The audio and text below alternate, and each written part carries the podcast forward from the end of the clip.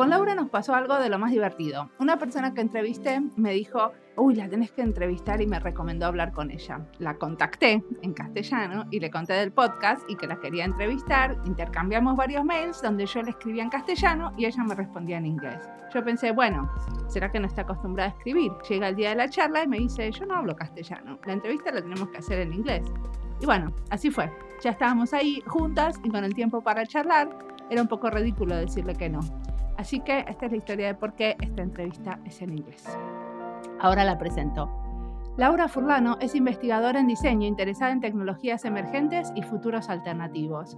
Es profesora del Institute of Design, el Instituto de Tecnología de Illinois, y ahí dirige el Laboratorio de Futuros Críticos, o Critical Future Lab. Escuchemos su historia. Mi nombre es Mariana Salgado y esto es Diseño y Ya.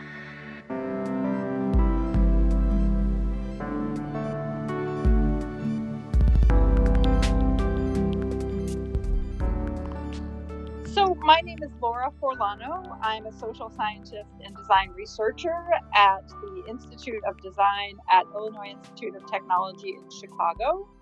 And uh, my interest is in studying emerging technologies and and building alternative possible futures. Uh, I do that by drawing on concepts and theories from the social sciences, in particular, science and technology studies and feminist technoscience, and then engaging uh, using design research methodologies such as participatory design, speculative design, but also um, I'm very interested in uh, feminist fabulation, Afrofuturism, and a diverse um, modes and um, methods of engagement. So, in my work, I've studied everything from wireless infrastructure to autonomous vehicles to the future of work and automation, computational fashion, network medical devices. In all of these areas, I'm interested in some key questions around subjectivity, materiality, uh, non human agency and futures. And so by using design methodologies, we can learn more about some of these emerging areas by both uh, sometimes doing workshops that are more participatory in nature, other times making video or making prototypes. And um, I'm really interested in how we might learn um, through the design process and return back to to developing some concepts and theories. So really kind of closing the loop and evolving our thinking about some of these topics uh, by drawing on the field of design. So I guess that part of your research then is like uh, design research. So you you have some design interventions, right? That's right. Yeah. So um, I would like you to pick one and tell me about one that recently have given you a lot to talk about. Okay. Um, yeah, I mean, one of the um, projects that I've done recently is about autonomous vehicles, and this project um, was a an interdisciplinary project at the Institute uh, uh, at Illinois Institute of Technology, um, funded by the university, and it brought together an architect, an urban planner, um, myself, and um, others to work together to, to engage in this emerging area around urban design and autonomous vehicles. So the idea behind the project was to really try to understand how cities might evolve in the long term with various new kinds of vehicles. In this project, uh, we created a number of things. Uh, one of them was a visualization, which was published in the New York Times, uh, a, a, mapping of the, the issues that one needs to think about. What are the issues that ones need to think about? Sure. I mean, it was essentially a mind map of sorts of the kinds of issues and topics that we need to think through in order to even begin to understand, you know, what new kinds of transportation systems might mean for cities. So it was essentially a mapping of concepts and issues and topics. Um, so it was a way of organizing those ideas.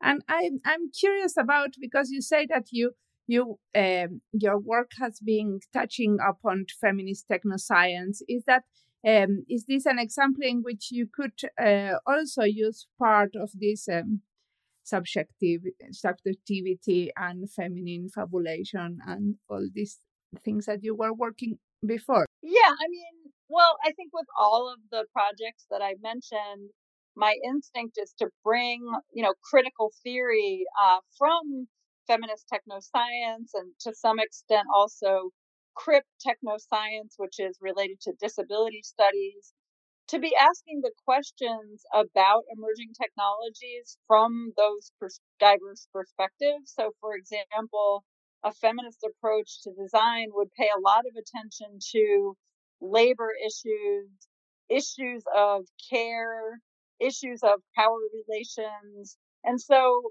you know, when I hear about some of the emerging technologies that are being essentially developed and advertised and marketed and promoted, my uh, intention is to come at that with a critical perspective.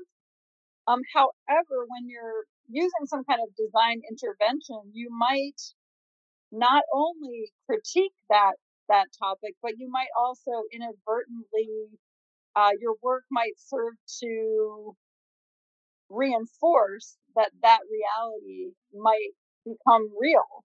So, so in, in a recent article that I wrote, I talked about the ways in which a design approach may stabilize and also destabilize emerging technologies.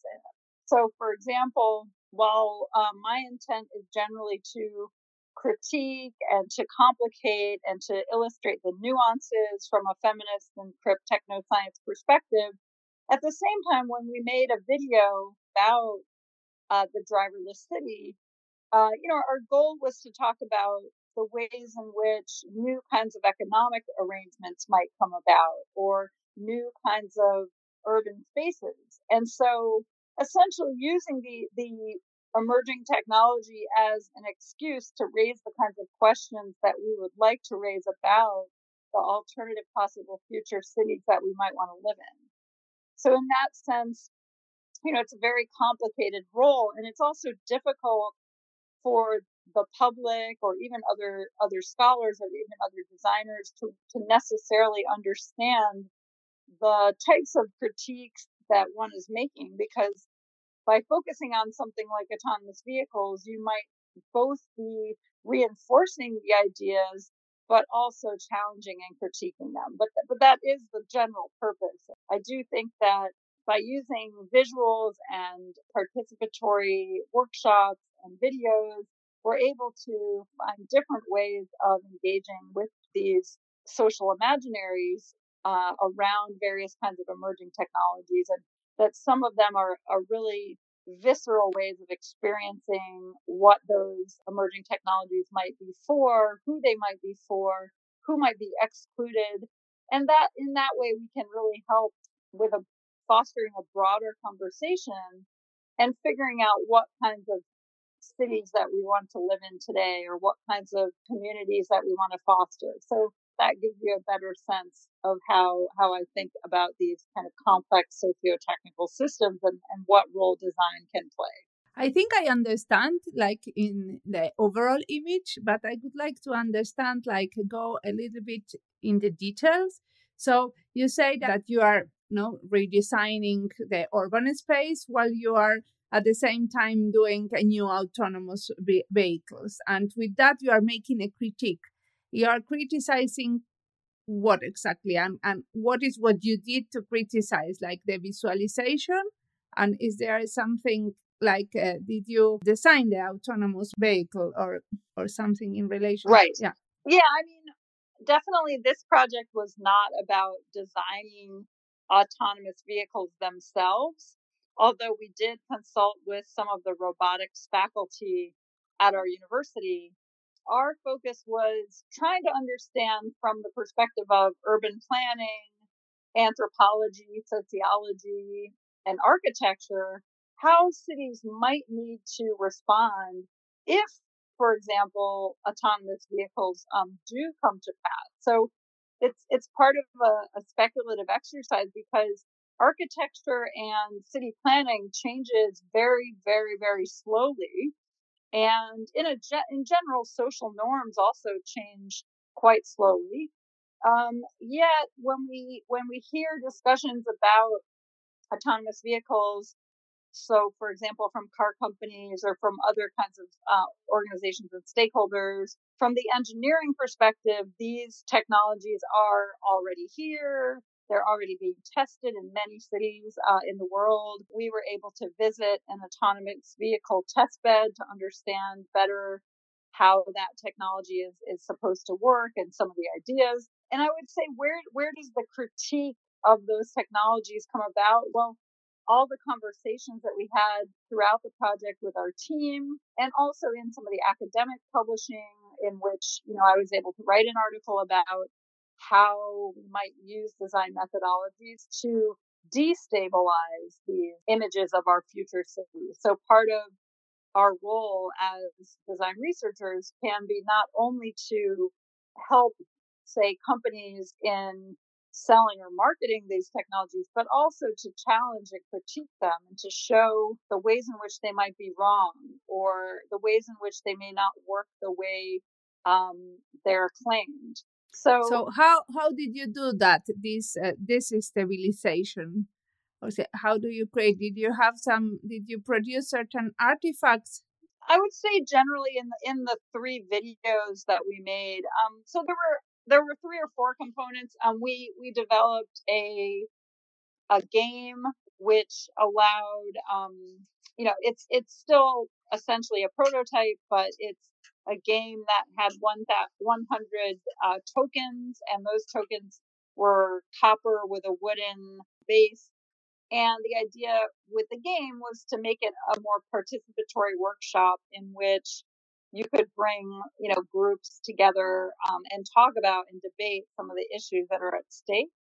Um, the second was really with the series of four videos, and the videos um, were I, I showed them to many groups, including you know real estate experts and industry professionals and labor groups and social and economic justice groups. And again, I think that the style of these kind of speculative videos, it's still not well understood. So um, understanding in what ways is it a critique or in what ways is it helping to to kind of um, sell the technology, I think it's still quite difficult because uh, people watch a video and assume that this is a kind of a real reality. But really, the purpose of speculative design, it's always about asking questions. So it's about creating some kind of object that can be a provocation.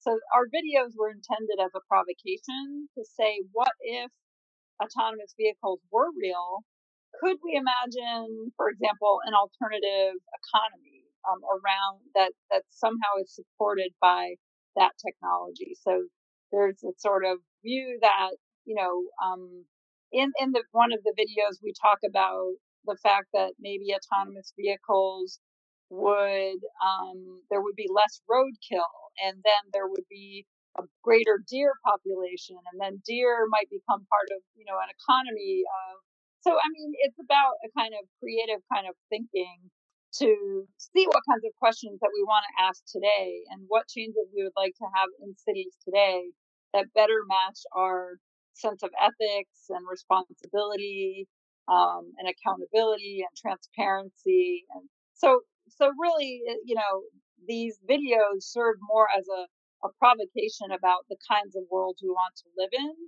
irrespective of whether or not the object, the autonomous vehicle, is ever realized or not. It's it's a it's a way of revealing our own desires and needs and alternative possible futures uh, that we would like to see so these videos, they were the artifacts that you created to generate a certain discussion that then this is like what you analyzed as as part of the um, content of your research, right? How is the provocation and how how people react to these videos? Yeah, I mean, I would say that the project it was a one year project and it involved an interdisciplinary team, and we did in public presentations, we showed the videos many times, but we never did necessarily a systematic analysis of the feedback to those videos. So I'm speaking more from experience of what kinds of audiences I presented to. And I think there's, you know, we also showed the videos in an exhibition that's part of the Vienna Biennale. And so it was alongside other kinds of speculative design work. So that's mostly what I'm talking about. I do think that there's a real need in the field of design to go even further after these prototypes or interventions or videos are made to do as you say and to really get a deeper understanding of whether how that design worked or how what kinds of changes um, were made but i also think there's value in using it to go back to theory and concepts about um, about the world and see what kinds of new ideas you know you can generate from a scholarly perspective as well. Yes i i'm going to ask you something because uh, lately i have been watching some of the black mirror uh, series and i think they are also kind of future speculative.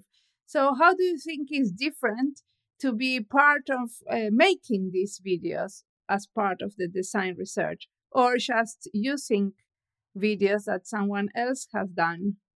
Yeah, I mean, I think one of the things you learn about making narratives and videos and stories is just about how complex the worlds are. Um, you know, in in one of the classes I teach called Designing Futures, we do some exercises around um, world building, and we realize that to, to have a convincing narrative and story, you really have to think through all aspects of that world. It's not enough just to have a single scenario or a single object. You really need to, to think through a wide range of possibilities, which I think is what makes them so valuable for critical thinking is that you have to think through the ethics of that world. And I've seen that both with work my students have done, but also with, with that project on the driverless city. And I do think that that's an area that I would like to explore more in the future is really what, what kinds of worlds are we making and what are we thinking about? And I'm just really excited about engaging with new technologies and new possibilities. So the project I'm working on now is actually an interdisciplinary project at Durham University in the UK called Material Imagination together with Margarita Staykova and Tiago Moreira.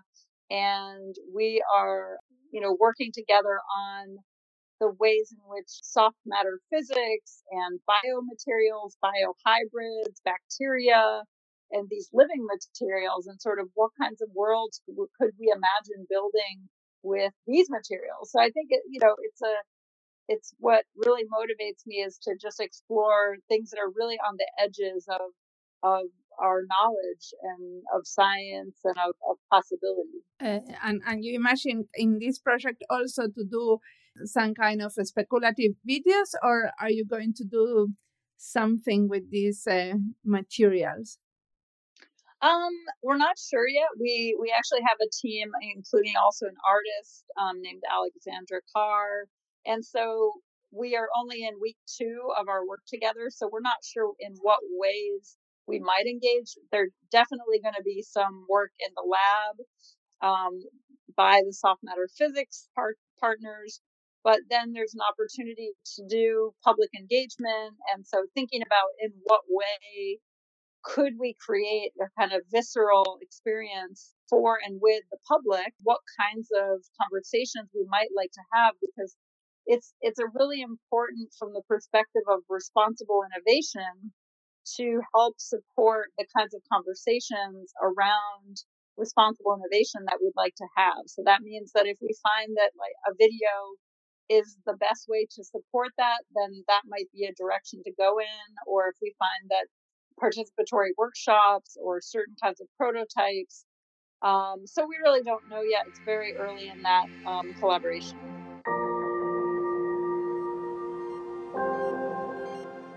No sé ustedes, pero para mí lo que hace Laura es fantástico y es el lugar a donde me gustaría poder ir con mi profesión. Quisiera poder hacer esas visiones de futuros, esas especulaciones.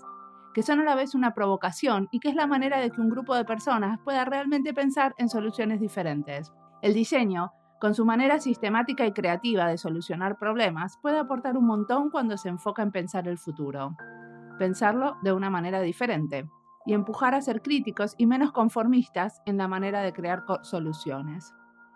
Cuando escucho a Laura pienso todo el tiempo, sí, sí, sí, sí, ahí tenemos que ir. Ella nos está marcando una dirección que por momentos parece muy lejana a nuestra práctica como diseñadores, pero con el tiempo y entendiendo para dónde ir, creo que podemos empujar para ese lado.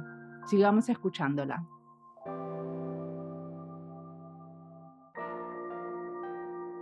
So normally I I always ask what would you imagine doing in in the near future in some years.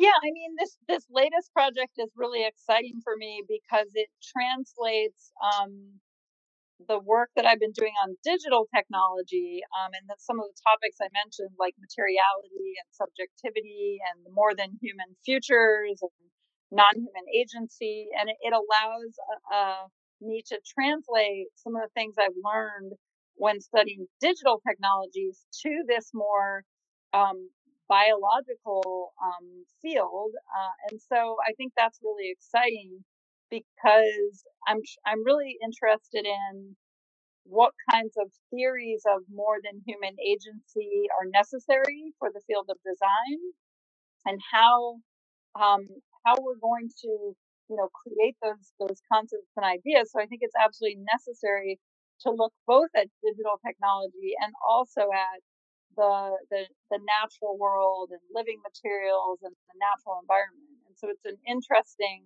translation of my previous research agenda, but it allows me to do some kinds of similar things. So I think right now, I mean, this is my my newest project. Um, I you know, I'm really interested in developing more interdisciplinary collaborations. It's something I've been doing for over 10 years, but it's it's not that well supported um, in terms of long-term uh, collaborations. So I, am interested in working with people from different fields.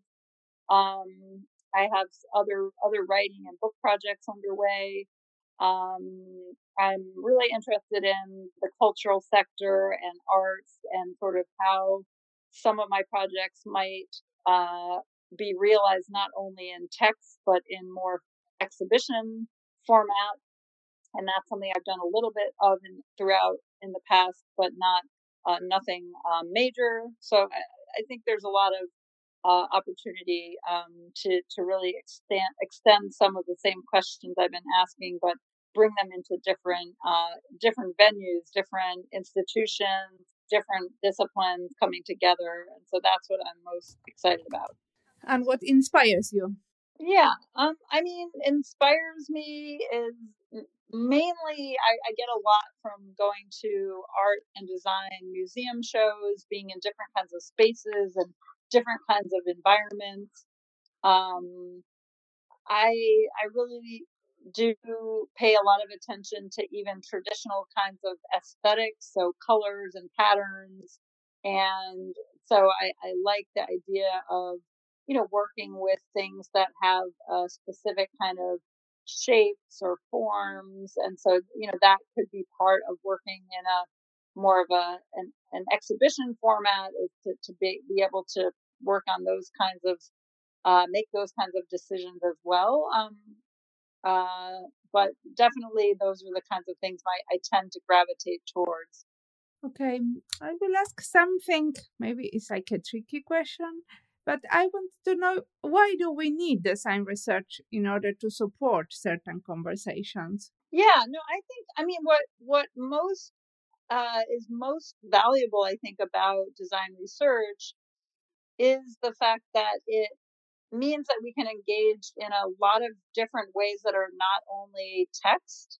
So, but but that doesn't mean that we want to just translate or represent scientific concepts or theory uh, in a kind of visual or physical form. I think what's more interesting is using design as a way of asking questions and then trying to then um, create new theories um, based on those kinds of questions that are asked. So, so I think design does something that that most of the ways in which the social sciences have been operating really don't do.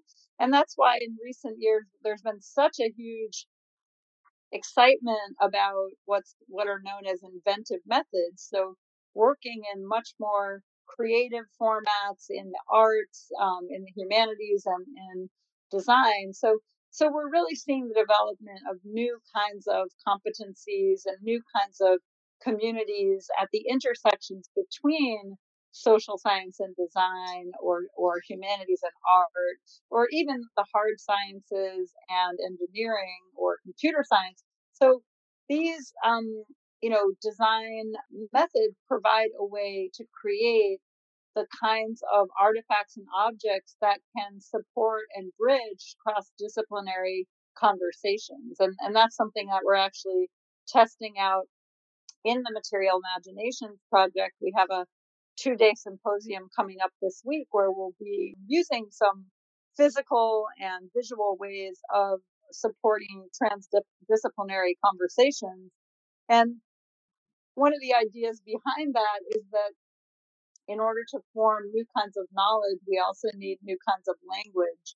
And so if we can bring people together and uh, use artifacts and visuals as a way of supporting the development of new kinds of language that we can also then build new kinds of knowledge. And so that really goes back to design research, um, closing the loop back to theory and concepts and ideas, and, and not only design not only as a methodology but as a way of thinking and so it's a very rich conversation around design as inquiry and practice-based research and what new concepts and ideas can come out of that. Okay, but uh, there is other fields that they also have been proposing um, through their visuality, like um, science fiction move, um, films, for example, or uh, for example, the series I was uh, mentioning, or um, literature that they have in also being um,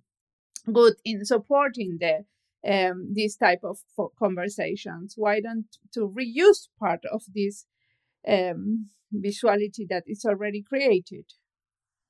Yeah, no, I think you're absolutely right. I mean, design in a way doesn't really own the expertise. Uh, I mean, design has a lot of expertise to do these things, but other fields are quickly getting very interested and they're building some of those competencies, you know, even within their own field or even working with artists or other kinds of experimental um, scholars and practitioners. So my feeling is that design actually does need to engage more deeply with some of the the conceptual social science and humanities theory in order to you know, have a kind of bridge that conversation. I think there's a lot of opportunity, but it's also there's a lot of learning that has to take place um, from all all perspectives, both from the sciences, the social sciences, humanities, and art and design. I think we have a lot that we can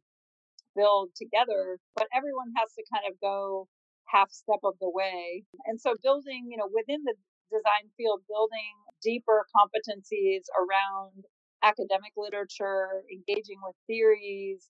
And I've seen some really incredible work in, in recent years with my students working on uh, projects in the Designing Futures class, where they were able to really engage deeply in very complex socio-technical conversations, for example, around reproduction and feminism and surrogacy, but do that in a using um, using video, using prototypes, using visualizations, and really cause you know us to think differently about some of those topics because of the ways that they were able to invoke a real kind of visceral response. So I think there's there's a lot of opportunity there, but but it has to be cultivated and we have to build the knowledge uh, both among the faculty in, in art and design schools as well as in the student body.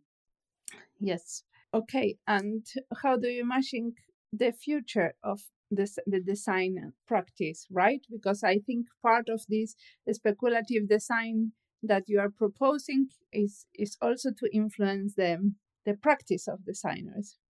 Yeah, I mean, I think what's been exciting about speculative design is that it leaves more opportunity for these more abstract um, kinds of projects. Uh, so not everything has to be, for example, in response to a client brief, and not everything has to be viable from a business perspective. Uh, it leaves things that are open ended, things that challenge our current conditions, things that provoke uh, different kinds of thinking. And so I think to have a design curriculum without any space for that is is really missing something and i don't think it, it does not mean that graduate students in design are going to become speculative designers. I think it means that you're leaving more space for ambiguity for conflict for confusion for abstraction. So i see it as a really necessary style of style and form and shape of design work that especially when you know when you're in graduate school is incredibly valuable because it can push you to do things that you wouldn't be able to do in a traditional class so i think it's a really essential in the future i, I, I do I do envision that design graduate students uh, engaging more deeply with theory and, and concepts, and I think it's absolutely essential. And I, I don't think that there's anywhere in the world where there's a perfect balance between kind of theory and method. And I think there are lots of places where there's building critical mass, um, but you do need people that have competencies and expertise in a wide range of fields. So you need you need people who have really read um, the the theory. You need people that know how to make things. You need people who are builders or bridgers between other areas, like people who are focus on building connections between ideas.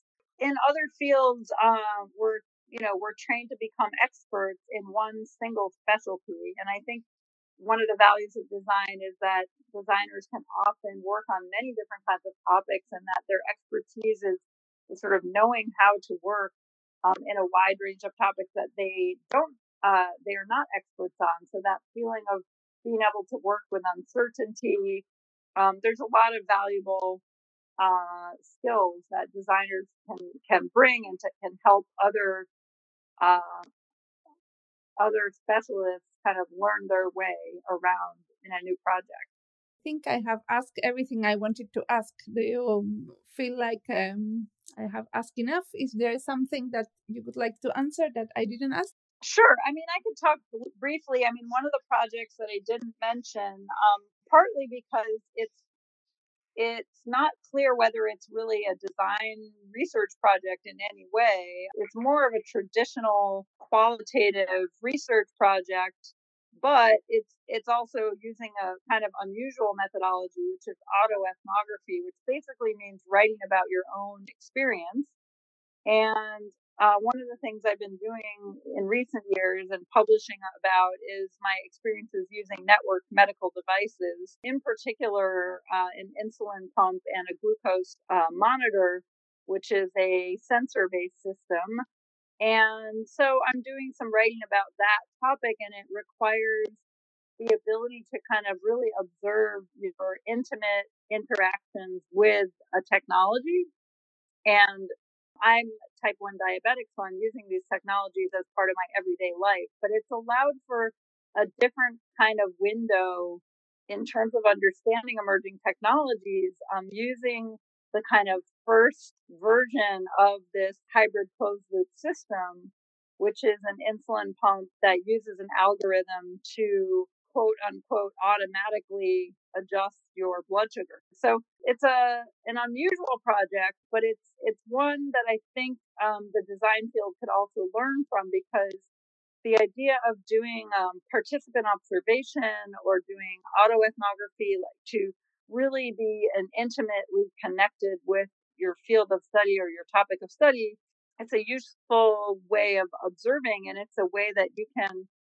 get access to the experiences of, of using emer- emerging technologies. So I think in, in the way in which it might inform design, it's about understanding if you want to think about the user, you know, it could be about understanding the user experience It could also be about understanding what we might mean when we say post human subjectivity. Um, so, meaning the breaking down of the boundaries between what is a human and what is non human.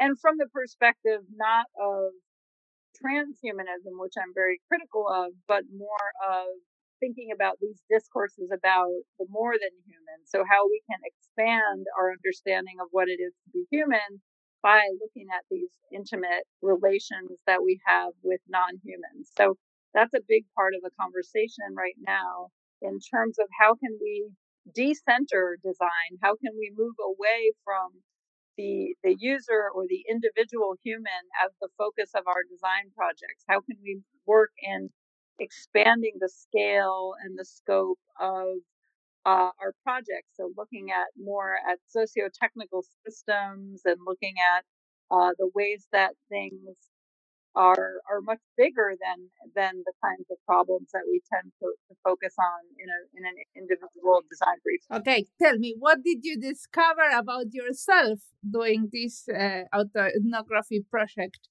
What did I discover about myself, or what did I discover about um, human machine relations? I think is, is sort of what what interests me.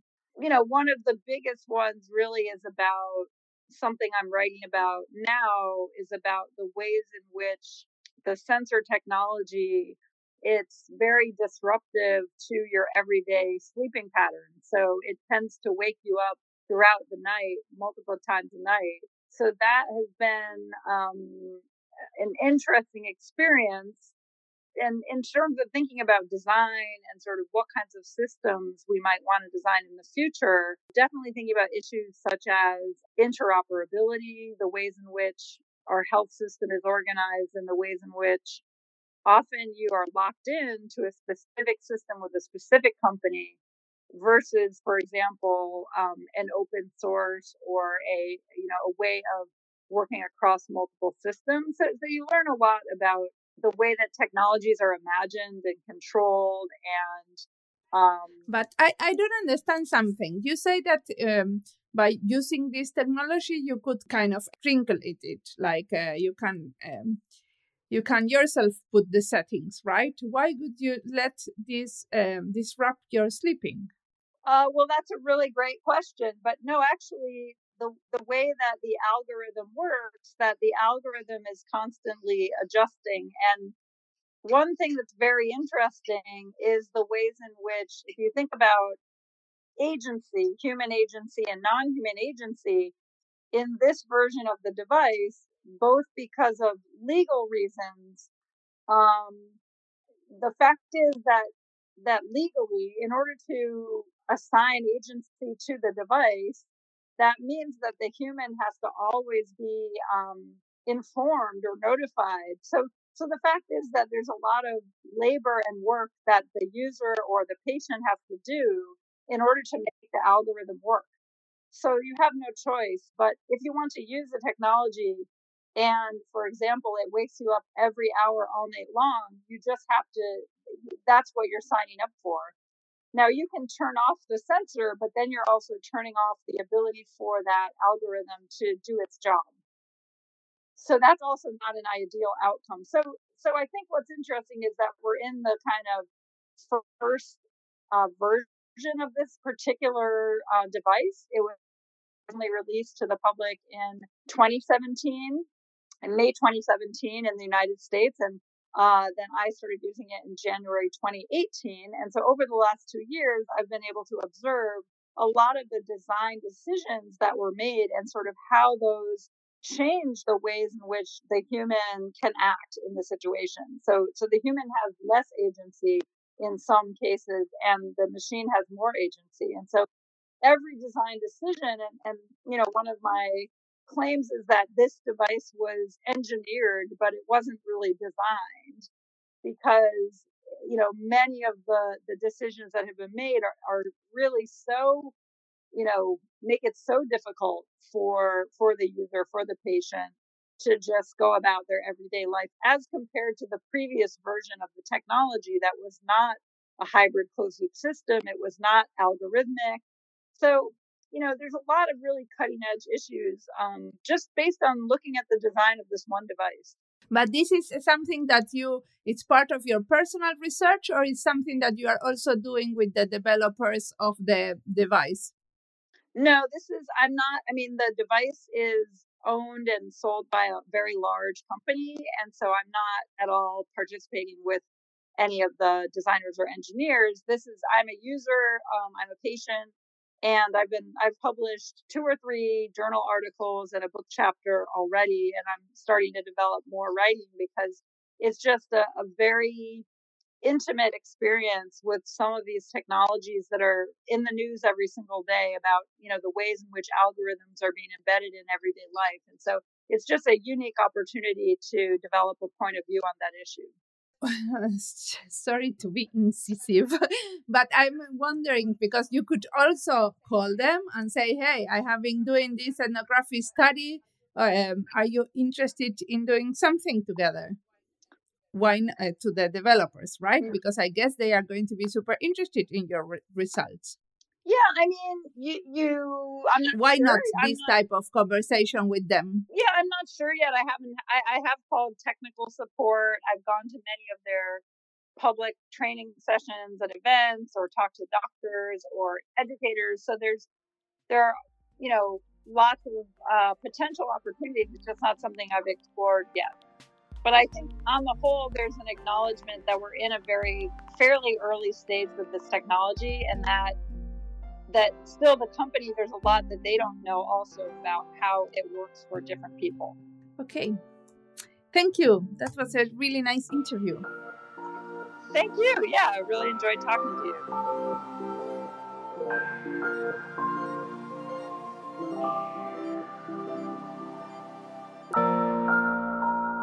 Algo que me pregunto todo el tiempo es en qué idioma tiene que ser este podcast. Y la verdad, no sé. Sé que si quisiera recibir financiación finlandesa para pagarlo y que deje de ser un pasatiempo, entonces tendría que tener más episodios en inglés. Pero a la vez me da mucho placer que esto sea en castellano, estar más en contacto que antes con las comunidades hispanohablantes y aprender de mis pares trabajando en Latinoamérica y en el mundo. Creo que a veces, cuando encuentro a alguien con un trabajo maravilloso como Laura, está buenísimo poder entrevistarla también. Y a la vez es un poco injusto con mis colegas que no hablan español, que nunca entrevisté. Sería otro recorte si me pongo a entrevistarlos. Quizás alguna vez lo hago, en inglés, por ejemplo, una serie sobre diseño en el gobierno. Pero la verdad, no sé quién me escucharía, porque nuestra audiencia es hispanohablante y no tengo ni idea cuántos de ustedes entienden inglés. Será seguir y probar, como con todo experimentar, ver si alguien escucha y qué devolución tenemos. Y ver si da a seguir por ese camino, pero no en el futuro cercano, porque todavía creo que hay que seguir en castellano. Y tengo muchas entrevistas hechas así.